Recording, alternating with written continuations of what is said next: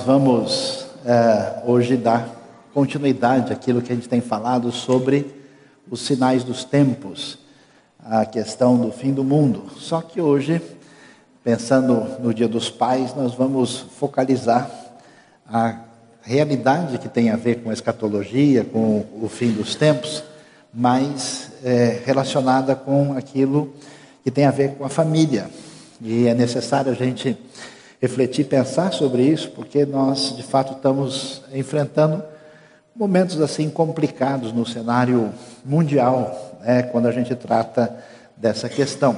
Na sociedade moderna, ah, contemporânea, tem tentado sugerir outros caminhos para organizar a vida e que nem sempre uh, terão resultados favoráveis.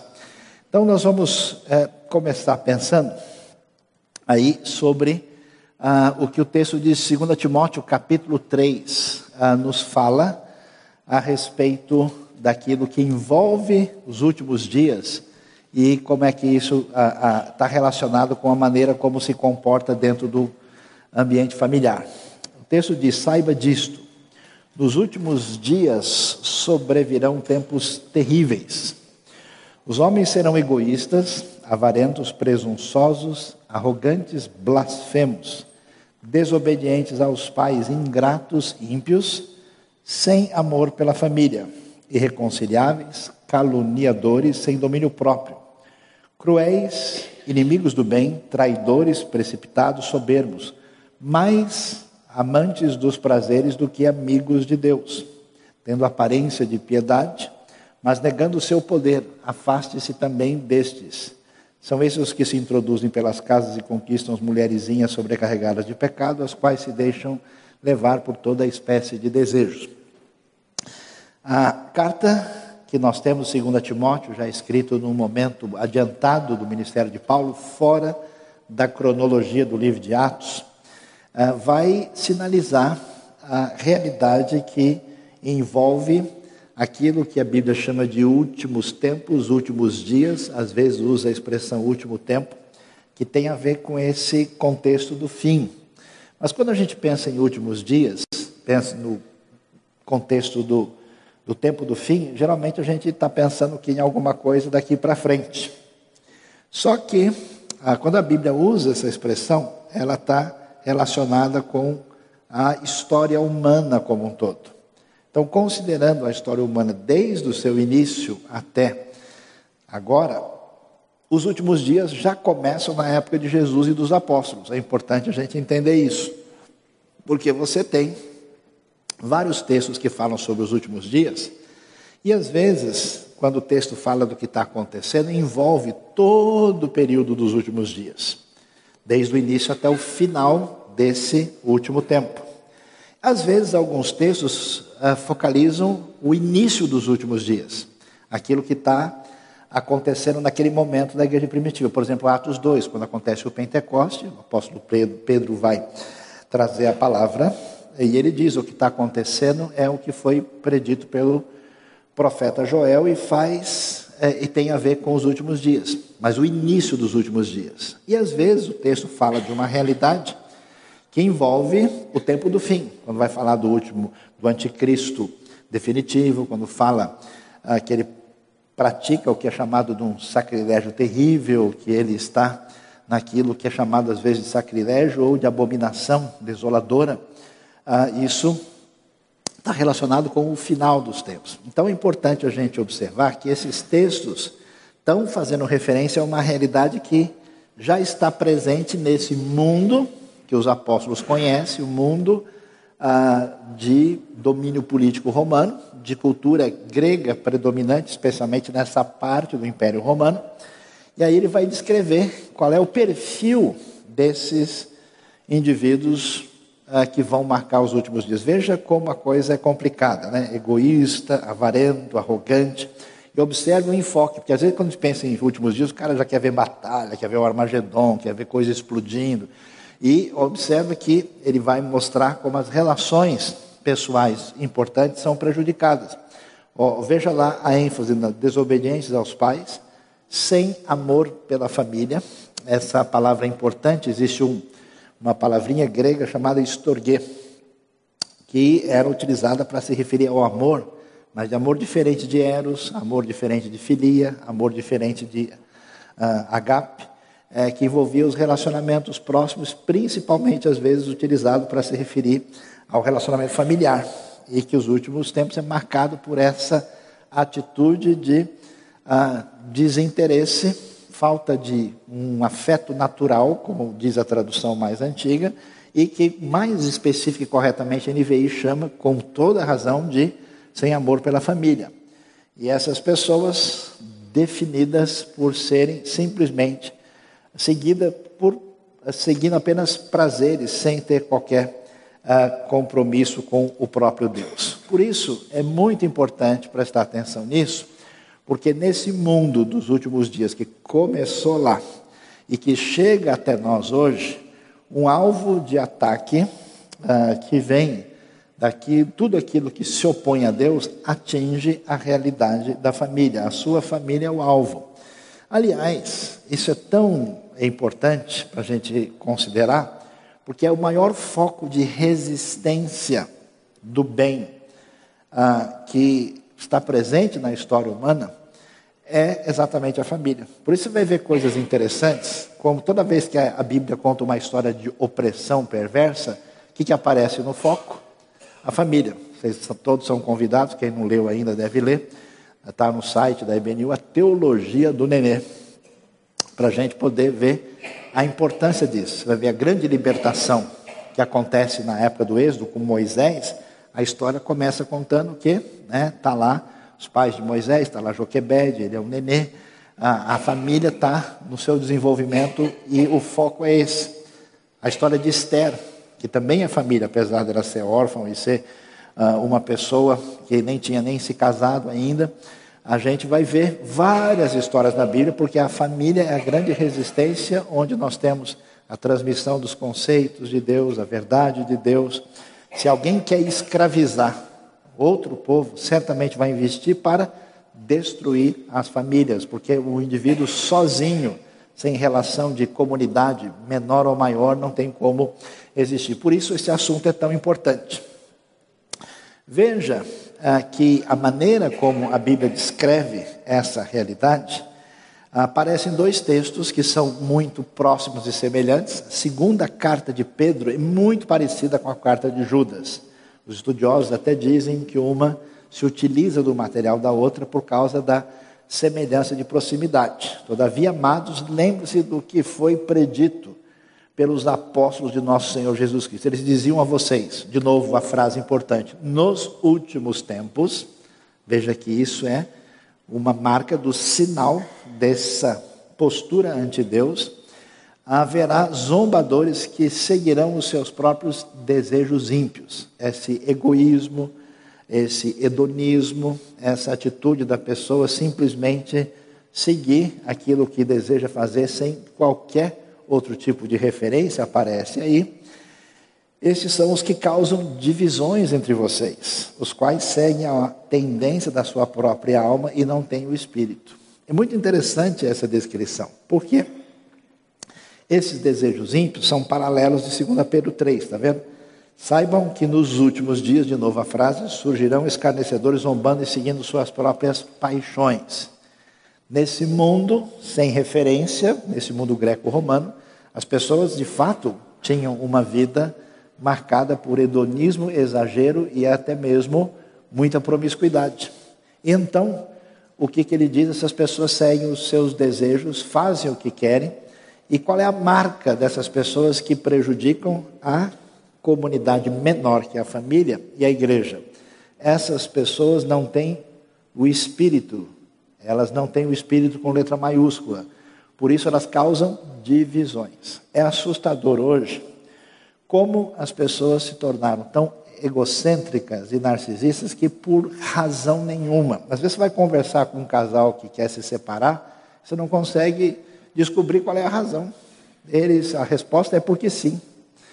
Porque não tem né, às vezes a coisa nem é uma crise, é simplesmente uma vontade de jogar a toalha porque aquilo que eu quero não está sendo feito. A gente vai ver situação de ruptura entre pais e filhos, que é uma maneira muito complicada. A gente vai ver a ruptura entre os próprios irmãos. Quer dizer, a pessoa está disposta a entrar nessa relação de afastamento porque ele é refém de si mesmo. Ele apenas obedece à sua vontade, ao seu desejo, e se não agrada, ele joga tudo para cima e ponto final. Interessante que esses que causam divisões na comunidade são as mesmas pessoas que têm essa relação problemática numa comunidade menor por causa dessa postura de gente que já existia no primeiro século e que é realidade dos nossos dias, que apenas é refém de suas próprias paixões. E o texto bíblico prossegue e vai mostrar que apenas é ambiente da época de Paulo. Veja só que Paulo é judeu, um judeu que entende, recebe é Jesus como seu Messias, mas ele, interessante, é cidadão romano, ele tem estudou né, em escola grega, ele tem a cultura grega, cidadania romana, é o sujeito perfeito, né? tem a melhor educação da época, o melhor passaporte possível e tem a toda a tradição bíblica e judaica ao seu dispor. Por isso que faz tanta diferença o seu ministério.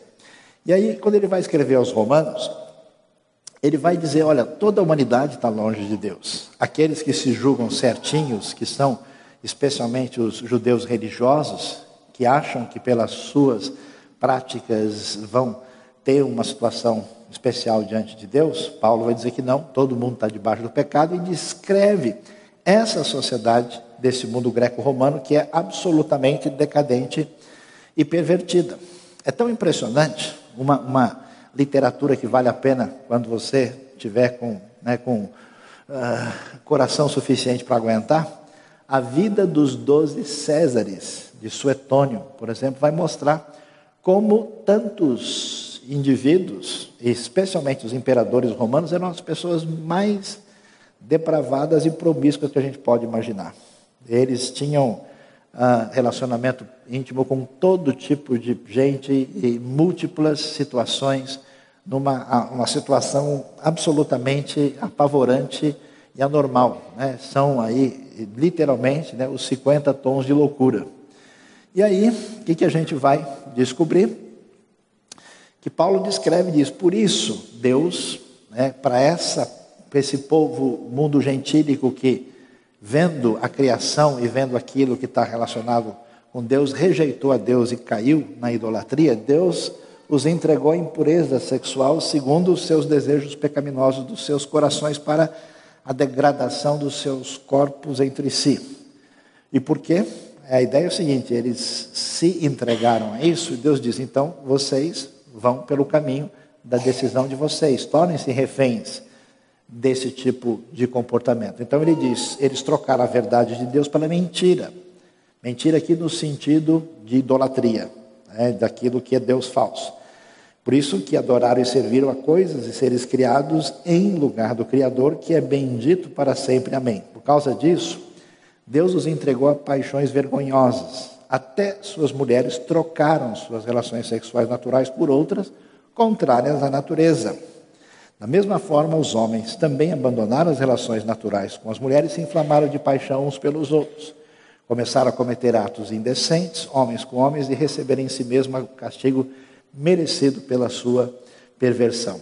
Essa descrição envolve aquilo que Paulo via nesse mundo greco-romano, das pessoas que tinham perdido todos os seus limites, as suas referências, e estavam tão distantes da proposta que nós vemos nas Escrituras. Então, Paulo descreve, mostra isso, e isso faz sentido naquilo que já era últimos dias, que está presente no primeiro século. E segundo as Escrituras, no momento do desfecho da história, nós vamos ter esse tipo de comportamento de ruptura com tudo aquilo que é definido ah, pelo próprio Senhor. Daí você pode ver esse quadro que mostra Baco e o vinho na mitologia. Baco é o nome do deus do vinho, ah, também do teatro, que era o nome romano do deus chamado de Dionísio pelos gregos. Né? Até hoje a pessoa fala, nossa, que negócio, esse negócio é muito bacana. Bacana tem origem em barco. Não quer dizer que seja um problema eh, se alguém diz isso, porque a palavra ela se, se, se dissocia do seu início primeiro, mas vem aí, né, nesse ambiente onde nós vemos que as referências são absolutamente trocadas e modificadas. E nesse mundo, nessa maneira de ser, quando a gente vê eh, essa ruptura com as referências que são referências organizadoras da realidade, a Bíblia também estabelece uma espécie de maneira como a família deve se conduzir. E hoje, no Dia dos Pais, no dia da responsabilidade masculina, é necessário que os pais entendam que eles são responsáveis por sua família, pela sua casa. Por isso, a Bíblia não quer dizer que homem e mulher são desiguais em termos de essência, mas Deus estabelece uma responsabilidade ah, de liderança e de liderança espiritual nas suas casas. Por isso, não só 1 Coríntios, mas você vai ver isso em Efésios, vai ver isso em Colossenses, porque as pessoas trabalham com uma polarização muito grande, né? Ou você tem aquela ideia do homem que manda, então ele dá grito, dá soco na mesa, e se não fizer eu vou partir para a violência, ou você tem uma omissão completa e uma proposta de que o homem deve estar distante e todo o peso e responsabilidade cai sobre a mulher. Nem uma coisa nem outra. Não há machismo nem feminismo, existe uma organização de responsabilidade. 1 Coríntios enfatiza isso, quero porém que entendam que o cabeça de todo homem é Cristo, o cabeça da mulher é o homem, e o cabeça de Cristo é Deus.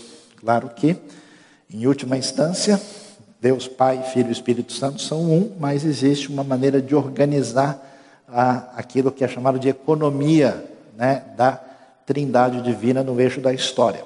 Então, os homens são responsáveis. Eu fiquei impressionado nessa última Copa do Mundo, quando a gente viu a discussão dos jogadores brasileiros, que boa parte da seleção brasileira nunca teve pai e nunca teve nenhum tipo de uh, diretriz paterna na sua vida há um movimento de irresponsabilidade, de abandono, de desinteresse, de falta de liderança adequada, amorosa, conforme as Escrituras nos ensinam. A coisa é basicamente isso. A ideia é que nessa organização, Cristo, o marido responsável pela sua casa, como alguém que protege a família, como é provedor da família, e juntos, ele e esposa devem conduzir os filhos numa formação saudável para entender aquilo que Deus nos apresenta e nos mostra. É que a gente tem uma cabeça viciada, né? Toda vez que alguém fala em liderança, a gente já pensa o quê? É quem manda. Essa ideia é pagã. Jesus deixou muito claro: se alguém de vocês quer ser qualquer coisa, comece a lavando os pés dos outros. Liderar na Bíblia é servir. Qual deve ser a palavra mais valiosa para a gente buscar na nossa vida, do ponto de vista do Novo Testamento? É ser submisso. Submisso hoje é um palavrão, porque o conceito é pagão. Como é que a igreja de Cristo deve viver? Efésios 5, 21. Sejam submissos uns aos outros, porque você nasceu para amar e para servir. Então, essa referência é que deve conduzir. Então, liderança envolve isso. Quando a gente pensa em liderança como mais uma patente para dizer quem é mais importante, a gente de fato vai entrar numa crise em que cada um acha que é melhor do que o outro e não chega a lugar nenhum com isso. Surpreendente. Vemos aqui que todo aquilo que se torna um problema sério dentro do ambiente da igreja, dessa ameaça ligada aos últimos dias que atinge a família, tem a ver com decadência, com libertinagem, com promiscuidade, com todo tipo de destruição de relacionamentos saudáveis. Mas olha que coisa interessante, o outro lado da moeda que a gente não enxerga sempre. O Espírito diz claramente que nos últimos tempos alguns abandonarão a fé. Aquela ideia da apostasia que a gente viu na semana passada no nosso estudo que vai prosseguir até o fim do mês sobre os últimos dias.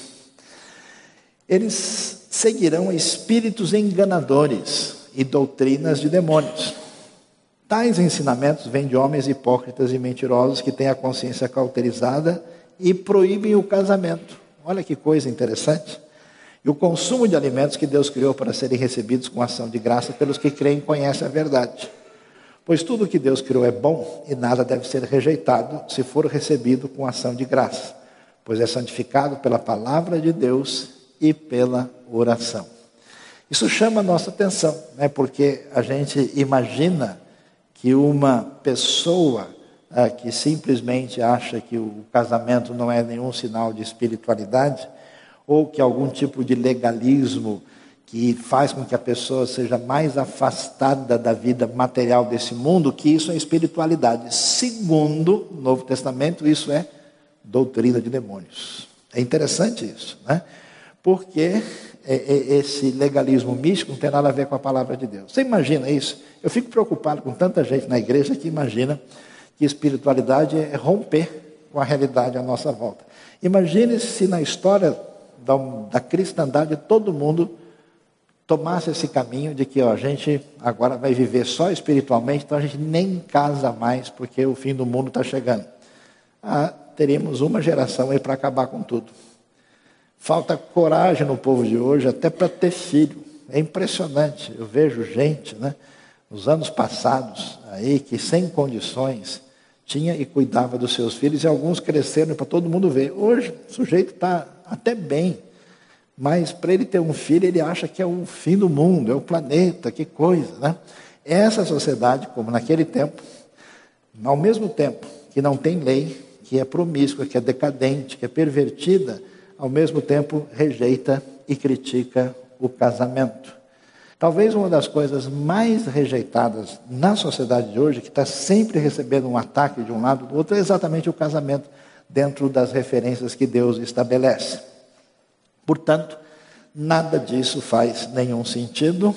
O mundo sem Deus, com certeza, vai confrontar, vai rejeitar e fazer de tudo para que a realidade do casamento, que é a invenção divina, não seja uma realidade. Portanto, qual é o ambiente que a gente tem que é, enxergar, ver, avaliar, para que a gente tome uma posição? Vivemos de fato nesse momento, num ambiente de ataque à família. Existe uma ideologia, durante muito tempo trabalhada por um indivíduo chamado Antônio Gramsci, e que entendeu o seguinte: que o maior prejuízo para implantar ideias em que haveria um Estado totalmente forte e controlador, o maior desafio, o problema é a estrutura familiar.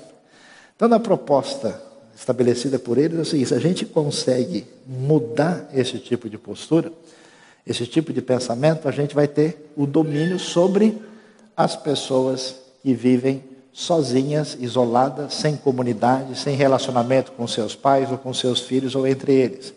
Que, aliás, é um problema. Em alguns lugares do mundo, tem gente tão isolada hoje que, se essas pessoas desaparecem e morrem, ninguém nem percebe. Em alguns ambientes da Europa, um continente hoje aqui sangra por esse tipo de secularismo, de uma maneira muito séria, a gente, muitas são as notícias de pessoas que morrem, ficam vários dias mortos nos seus apartamentos de casa e ninguém nem se dá conta. Se alguém quer fazer o mal e destruir qualquer comunidade, coisa mais importante é a gente fazer todo mundo fragmentar, cada um virar um, um sujeito isolado, porque aí você pode escravizar qualquer pessoa da maneira que você entende. Por isso, a proposta da família tem importância pessoal, relacional, espiritual e, inclusive, de maneira social também. Marcas desse ataque: egoísmo. A gente tem que tomar cuidado em que medida esse egocentrismo nosso não tomou conta da nossa vida. Eu vejo filhos amaldiçoando seus pais, vai dar muito trabalho. Mas para fazer, o jeito para ver uma corrida de Fórmula 1, eu vi gente dormindo no meio da rua. Porque ele quer ver o carro, e ele nem vê o carro passar tão rápido que ele só vai achar que ele viu. Né? Até a foto que ele tirou da menor câmera saiu tremida. A pessoa faz cada coisa e não vê trabalho, e às vezes amaldiçoa o seu filho nenê. Que pouca vergonha, onde já se viu um negócio desse? Fim do amor pela família. As relações pessoais é impressionante, né? A gente viu essa discussão recente, como a gente tem sociedades inteiras hoje ameaçadas simplesmente pela indústria do aborto. Não se trata de um momento de uma complicação que exige uma postura ética. Não, se trata de um aborto absolutamente descartável, que alguém vai lá, sem considerar a vida que tem dentro de si, é como se a pessoa fosse extrair um dente.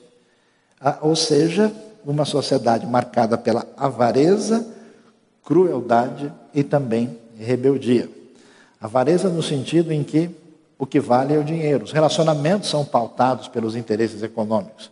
Se não tem um elemento econômico, a pessoa joga tudo para cima. É impressionante. Até as relações entre marido e mulher, entre filhos e pais, às vezes é assustador ver como isso é predominante. Essa crueldade de desprezo ah, e essa rebeldia quando muitos filhos não aceitam a autoridade dos pais sobre a sua vida. Mundo pervertido, cheio de imoralidade e de promiscuidade, às vezes até ah, fora da normalidade. Pessoas que de fato buscam coisas. Agora tem surgido proposta, tem, tem lugar no mundo que já está se sugerindo é, coisas tão complicadas né, nesse ambiente, por exemplo, é, onde ideologia de gênero virou uma coisa pautável dentro da realidade. Há lugares onde se esforça ter uma legislação para que crianças e adolescentes possam ter contato íntimo sem que isso seja considerado pedofilia ou coisa do tipo. Tem gente tentando ah, legalizar casamento com bicho. É loucura. E tem já a legalização daquilo que envolve várias pessoas juntas, entre aspas, casadas, sem qualquer tipo ah, de referência ligado àquilo que a gente vê nas Escrituras. Então, um mundo doente, onde aquilo que parece ser liberdade, na verdade, envolve uma espécie de prisão de refém, de, a pessoa se torna refém de uma espécie de tendência destruidora. E isso marca a inversão das referências. É tão impressionante como qualquer tipo de casamento estranho e bizarro é elogiado, é divulgado, é considerado uma coisa bonita e especial. Casamento nos padrões de Deus? Não, isso aí é uma coisa arcaica, porque não precisa, não é bem assim. Então, essa inversão, essa mudança de referência, esse mundo confuso é um ataque à família e a gente precisa ter uma postura em relação a isso. Você tem que ter um posicionamento cristão. Se você está num ambiente onde essas influências são fortes demais sobre a sua família, você tem que tomar cuidado em relação a isso. E a gente precisa ter um posicionamento de valorizar e caminhar na direção que a Bíblia nos apresenta. E esses ensinos, surpreendente, a gente não parece perceber isso, tem origem demoníaca. Mesmo os ensinos legalistas místicos que parecem espirituais. De maneira que a gente vê que a raiz daquela ideia tem origem numa espécie de batalha espiritual daquilo que tem a origem na luta do mal contra o próprio Senhor proibição do casamento, conforme nós vimos, essa realidade em que se despreza o parâmetro de Deus e que aparece desde aquele tempo e está presente também nos dias de hoje. Algumas sociedades estão chegando nesse ponto. É interessante que existem lugares eh, no mundo que se ah, assustadoramente as pessoas dizem daqui a mais uma geração, a população do país cai pela metade. Ninguém mais quer envolvimento. Ninguém quer qualquer ideia de casamento. A coisa vai saindo de um cenário, criando de fato um mundo muito difícil. E essa espiritualidade ascética, que despreza a vida concreta, despreza a vida de é construir, fazer diferença, de fazer da família um canal de bênção, onde a pessoa imagina, como ele está desconectado do mundo, simplesmente numa realidade espiritual ele estaria fazendo o bem. Não é esse o caminho. Então, esse ataque à família está presente, e isso é marca também dos últimos dias, e isso exige uma postura de nossa parte. Por isso, é necessário reconhecer que família é projeto de Deus. Ame e respeite os seus pais. Dia dos pais. Pai, assuma a sua responsabilidade. Você não é alguém que só trabalha para pôr dinheiro em casa, você deve ser líder no sentido de alguém que traz as referências de Deus para o seu ambiente. Não fuja dessa responsabilidade. Mães, Respeitem e honrem seus maridos diante dos seus filhos. Filhos, sejam obedientes, atenciosos aos seus pais. É necessário valorizar isso, porque a família, seguramente na Escritura, é uma das maiores referências que nós temos e que é absolutamente importante se a gente se considera discípulo de Jesus. Deus nos abençoe e nos ajude que a gente caminhe na direção de famílias saudáveis ligadas aí ao contexto do reino de Deus diante do fato dos sinais dos tempos.